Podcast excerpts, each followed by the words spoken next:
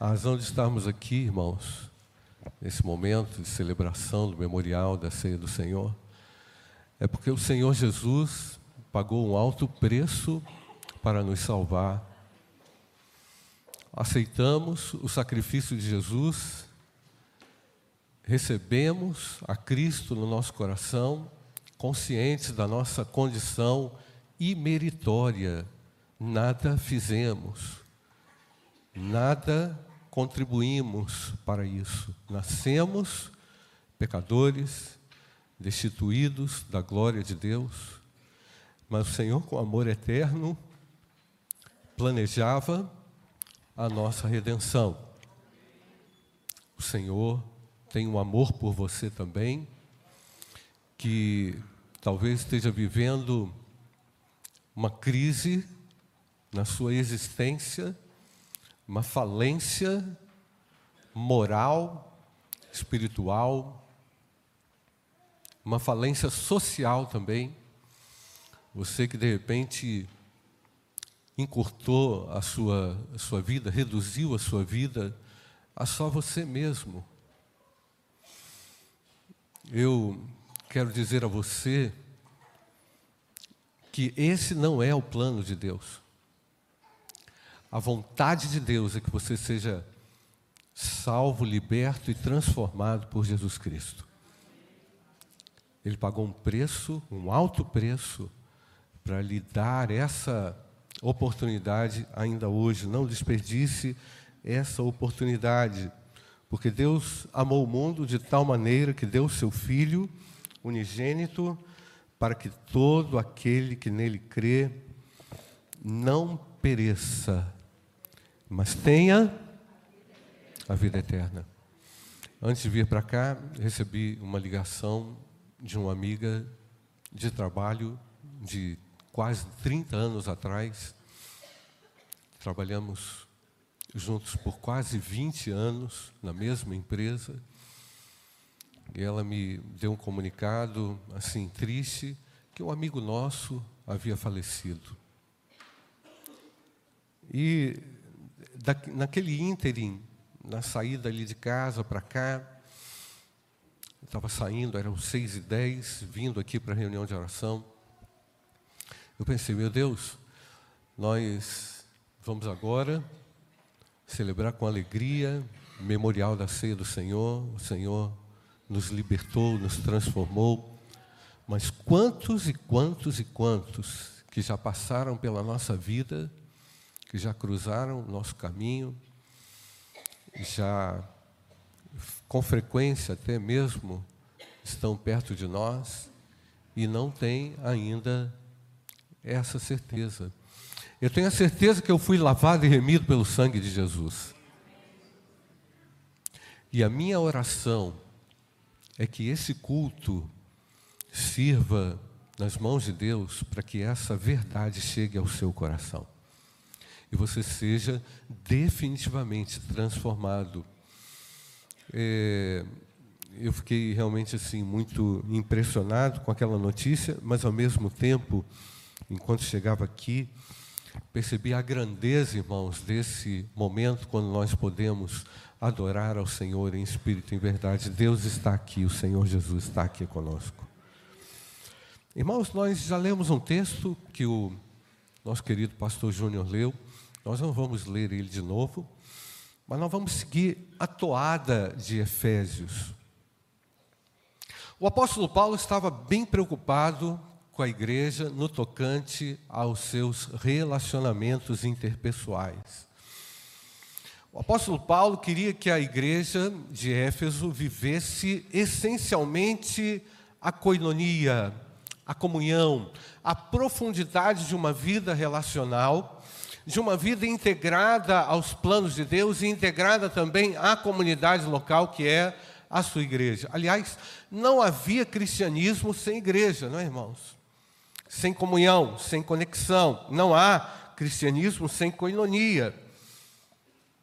Há aquelas pessoas que resistem à comunhão, que não suportam a comunhão, que têm dificuldades no relacionamento interpessoal, e eu sei, se você é uma pessoa como eu, Você também é ferido através de palavras mal faladas, para não dizer malditas.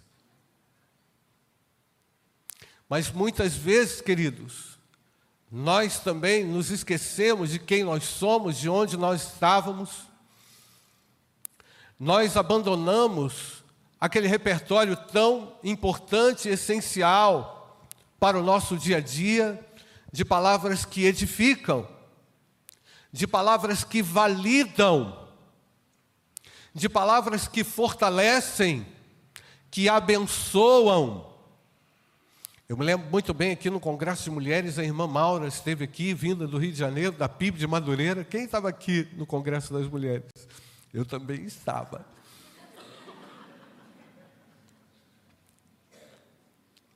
E uma das palavras que a Maura, você pode procurar lá no YouTube, lá no nosso canal, você vai ficar extasiado com quantas palavras maravilhosas nós fomos abençoados e agraciados naquele congresso. E uma das coisas que ela falou que está no meu coração, ela falou muitas coisas, mas uma das coisas que ela falou que está no meu coração é, está exatamente nesse ponto. Você saber validar o outro. Parece que algumas pessoas são especialistas em invalidar o outro. O cristianismo não é assim. O que Jesus nos ensinou não é compatível com essa onda vigente, massacradora de palavras destruidoras. Irmãos, a sociedade ela vive uma doença gravíssima nos relacionamentos. Mas eu fui curado, nós fomos curados pelo sangue de Jesus. E se estamos aqui, participando de um culto como esse, onde estamos aqui representando o sangue e o corpo de Jesus dilacerado na cruz em nosso lugar, eu preciso realmente refletir que tipo de palavras ou quais palavras estão na minha boca no dia a dia. Porque falar palavras dóceis e abençoadoras na igreja e chegar ali fora, começar a maldizer todo mundo, ou não saber ah, atribuir honra às pessoas que têm honra, ou não saber reconhecer o trabalho do próximo. Você já viu isso?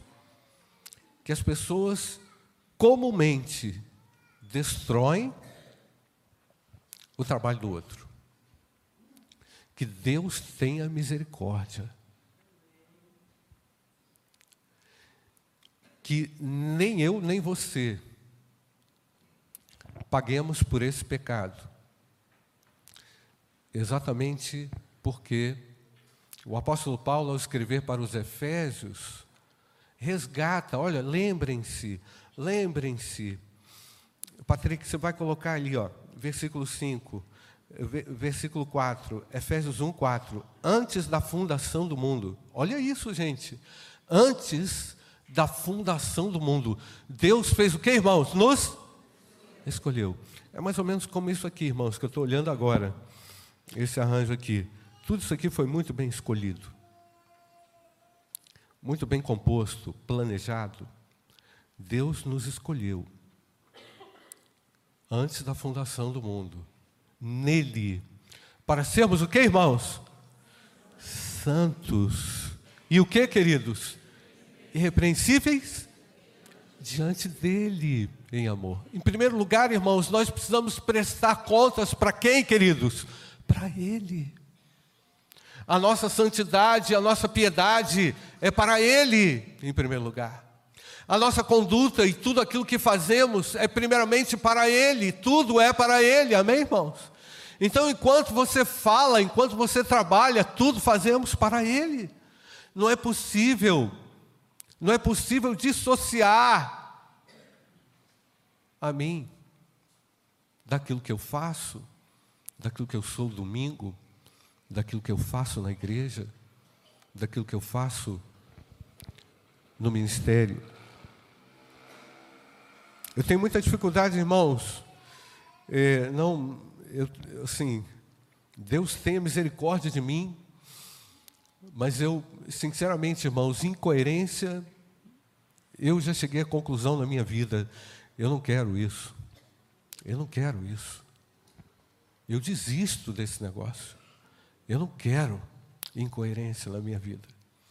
Portanto, irmãos, o apóstolo Paulo está resgatando ao povo de Éfeso: vem cá, vocês foram, no versículo 5, né, Patrick?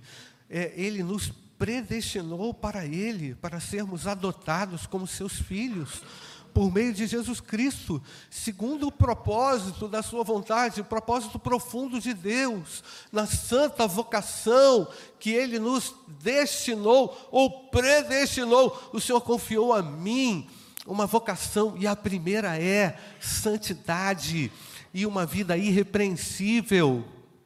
Eu vou me apresentar diante de Deus, eu e você, diante dessa notícia que recebi ainda há pouco. Eu passei, assim, passou um filme na minha cabeça, porque eu trabalhei com esse rapaz quase 20 anos, éramos amigos, eu fui padrinho do casamento dele, eu e Débora. O rapaz morre de uma maneira tão. Irmãos, isso mexe com a gente.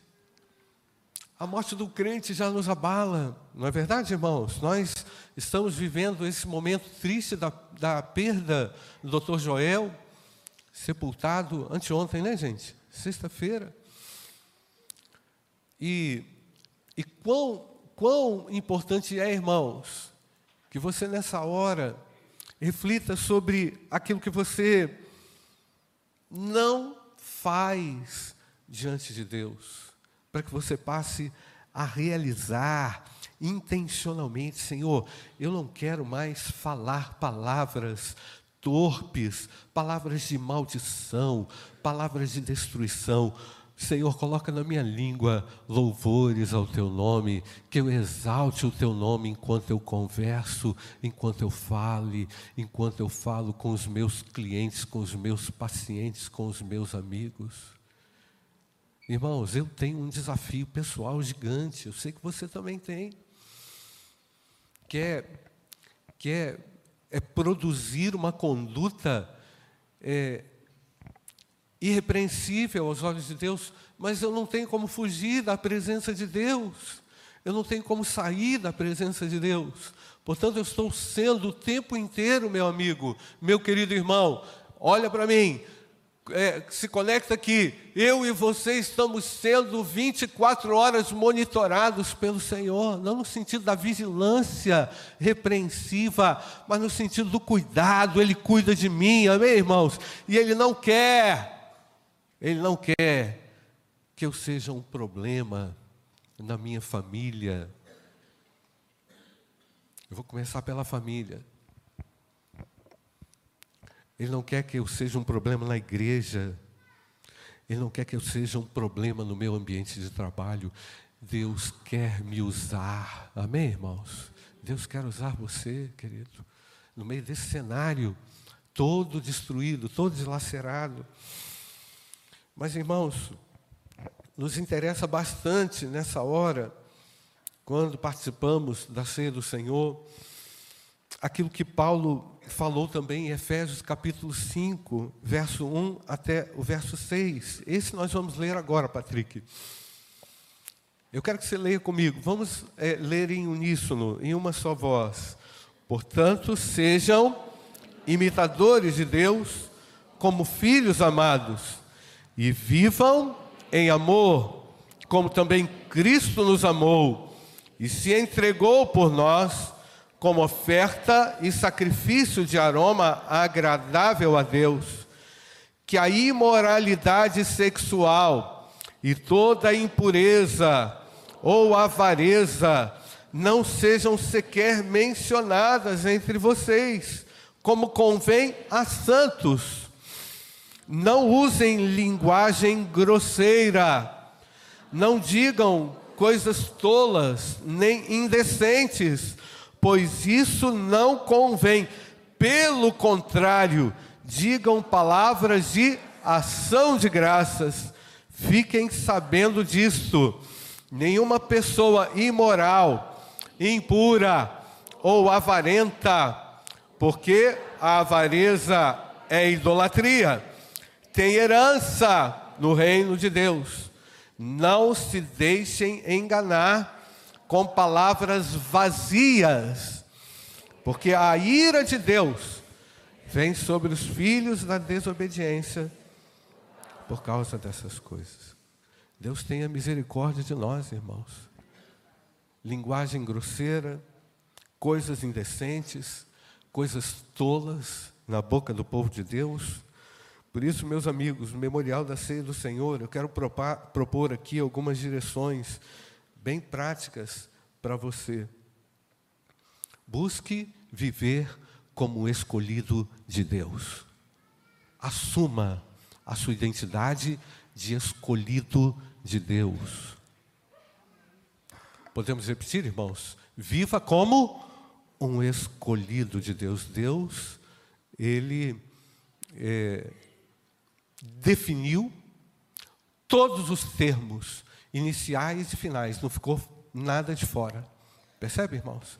Ele, desde o início, planejou que pudéssemos viver em santidade irrepreensível, irrepreensíveis para a glória de Deus. Isso inclui também aquilo que se fala.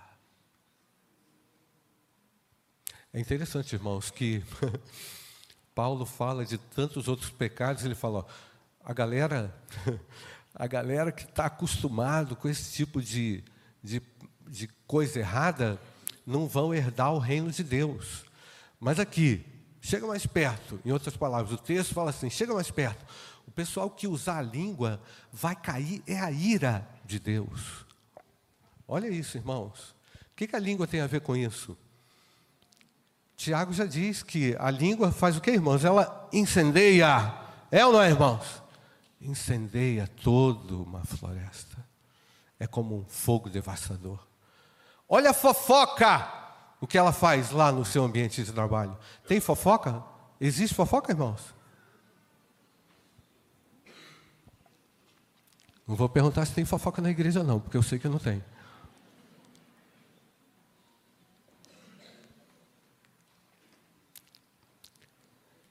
É interessante que me veio uma imagem aqui agora, de um recorte de jornal, de um amigo pastor. O nome dele saiu no jornal assim, ó, a foto dele e a reportagem.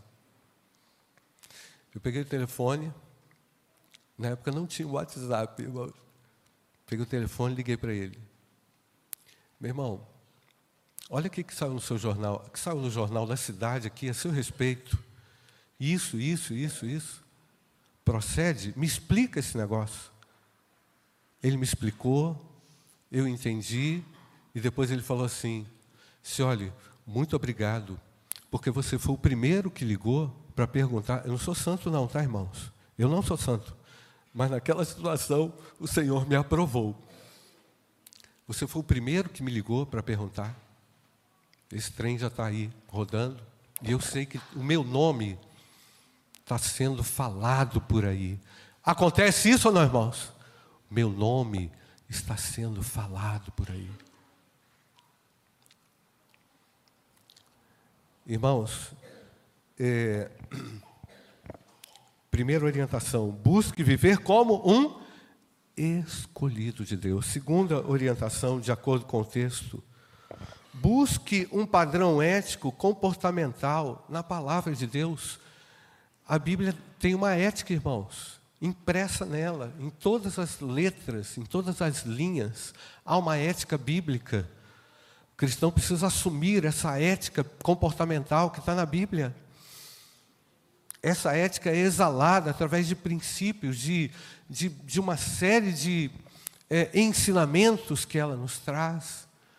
Como é que você vai é, querer viver uma vida como cristão se você não frequenta a escola bíblica dominical? Se você é alguém que acha que sabe a Bíblia, que não precisa de Bíblia? Alguém outro dia falou assim para mim: É, pastor, esse negócio de EBD, eu lembro quando eu era criança. Meu irmão, Deus tenha misericórdia de você, cara. Deus tem misericórdia de você, porque EBD não é coisa de criança, não. É coisa de adulto. Eu estou na EBD até hoje. Porque é uma escola para a vida inteira. Amém ou não, irmãos? Você vai aprendendo. E olha como eu, como eu aprendo, irmãos, com os meus alunos. Primeiro que eu tenho que estudar. Primeiro que eu tenho que ler. Primeiro que eu tenho que ouvir. Eu tenho que aprender. Eu tenho que me conectar às pessoas. E eu sou ensinado enquanto eu ensino. Deus ministra a mim. Não tem como, irmãos, mudar de vida. Não tem como se tornar santo e irrepreensível assim, ó. Ó. Não é assim não, irmãos. Você precisa de uma jornada. É uma trajetória onde o Espírito Santo vai mostrando, onde ele vai ministrando e vai te confrontando, e o Espírito Santo vai falando, e você vai obedecendo, e você vai dizendo: Sim, Senhor, obrigado, porque eu sou escolhido, eu não mereço a tua graça, Pai. Agora não viva dissolutamente no pecado. Busque esse padrão ético, comportamental. Abandone as atividades perversas e liberais. Atividades liberais, ah, todo mundo faz, não interessa. Isso não faz parte da santidade de Deus. Isso não me torna irrepreensível, muito pelo contrário, me torna repreensível aos olhos de Deus a quem eu vou prestar conta.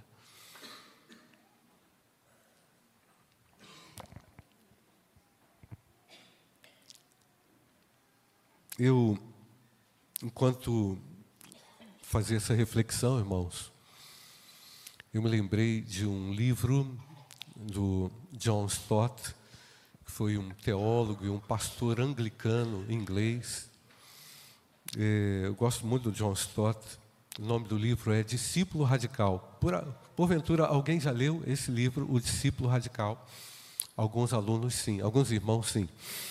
É, ele, ele faz várias propostas para que realmente você viva de acordo com uma vida piedosa que Deus planejou para você.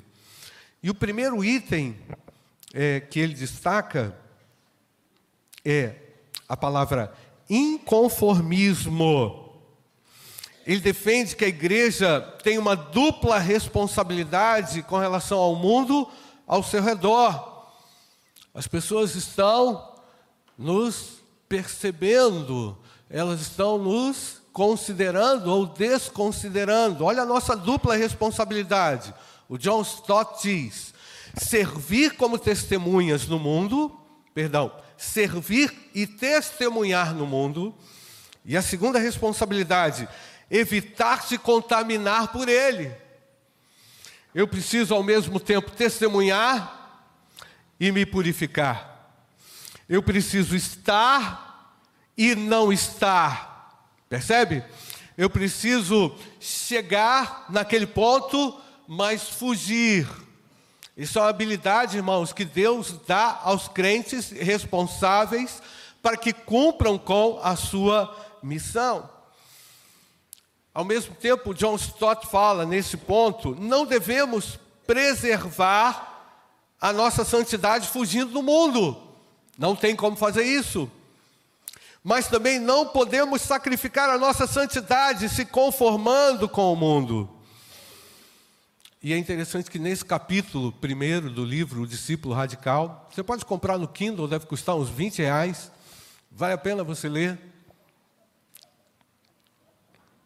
Ele, ele encontra esses dois elementos nessa dupla responsabilidade em toda a Bíblia.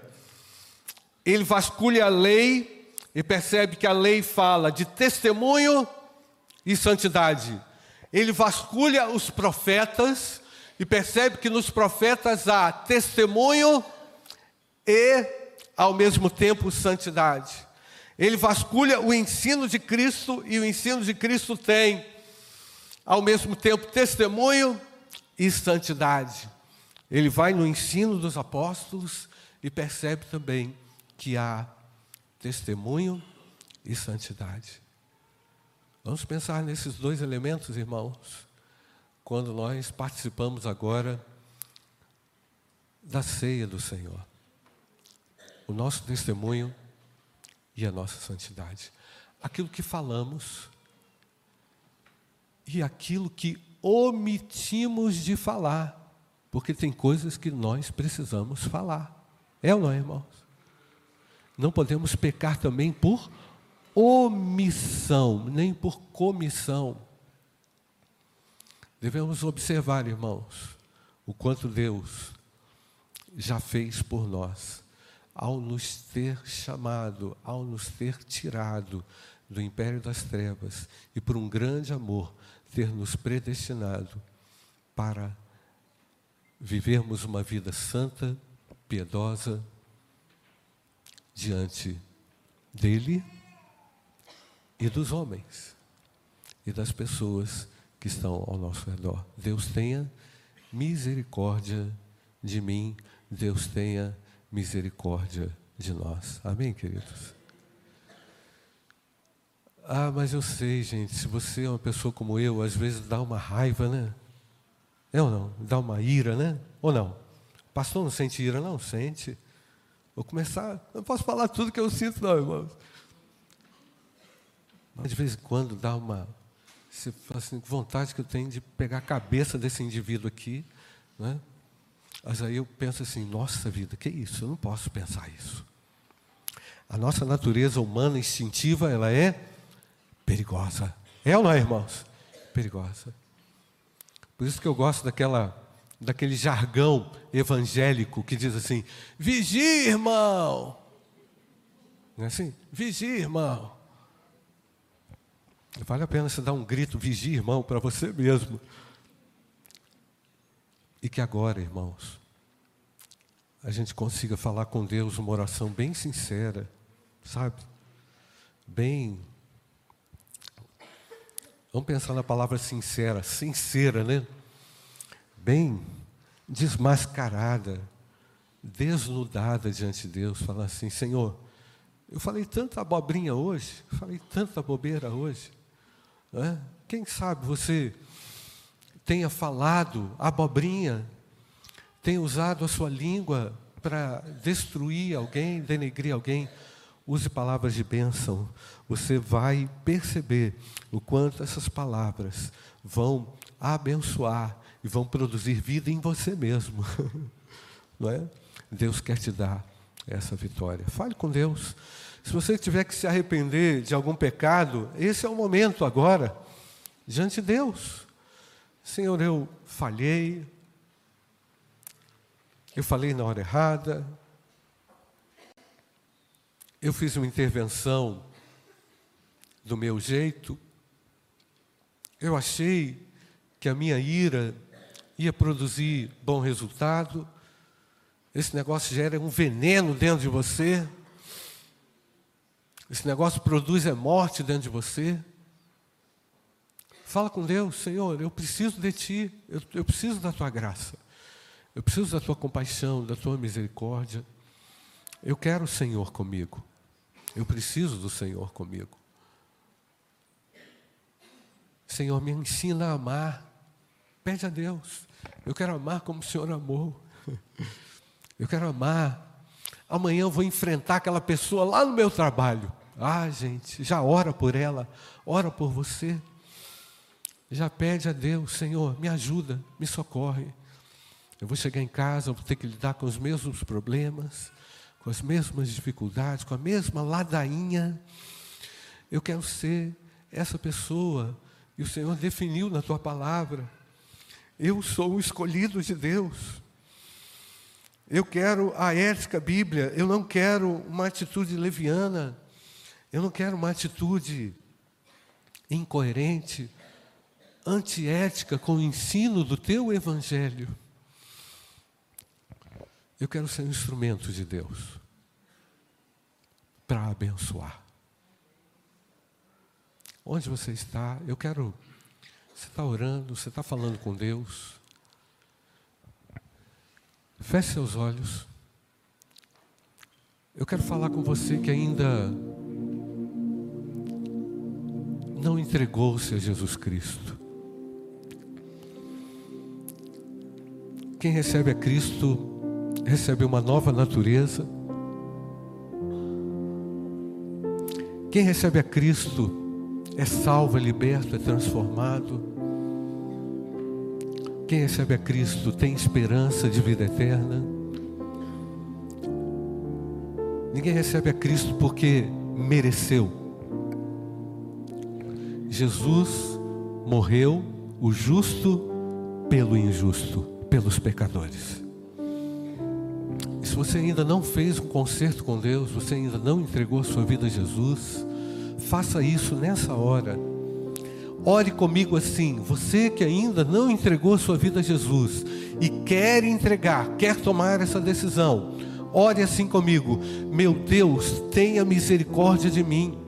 Sou pecador, mereço o inferno e a condenação eterna, mas o Senhor na cruz do Calvário, morreu pela minha redenção. Eu aceito o seu sacrifício na cruz e quero que o Senhor me perdoe de todos os meus pecados. Preciso da tua misericórdia agora para receber o teu perdão e a salvação.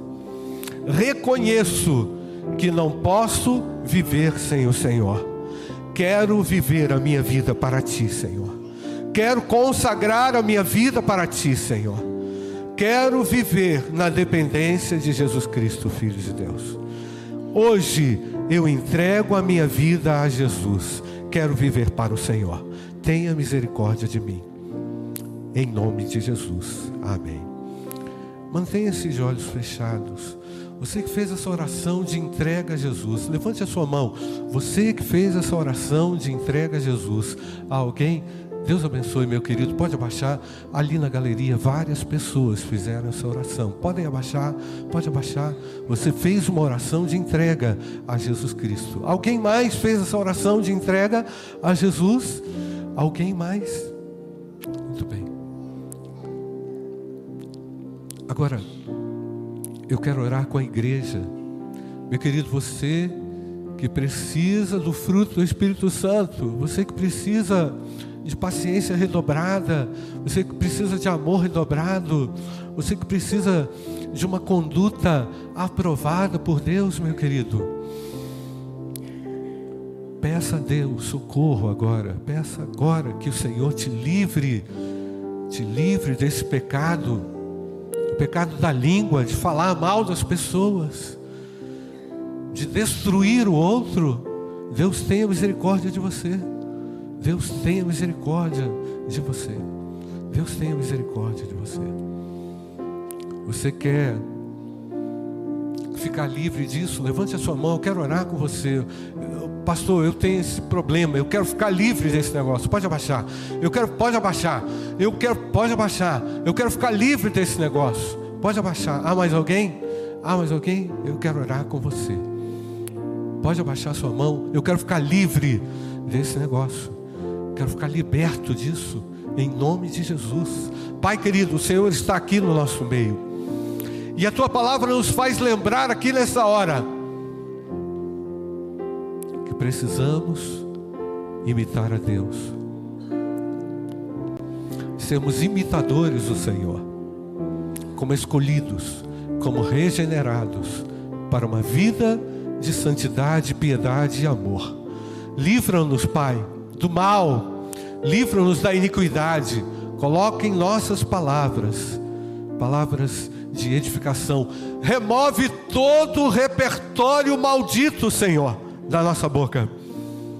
Que nós venhamos escolher palavras pensar, pensadas, planejadas por ti mesmo, Senhor, para abençoar, para validar, sendo justos e corretos aos teus olhos, Pai. Tem misericórdia. Oramos assim, em nome de Jesus. Amém.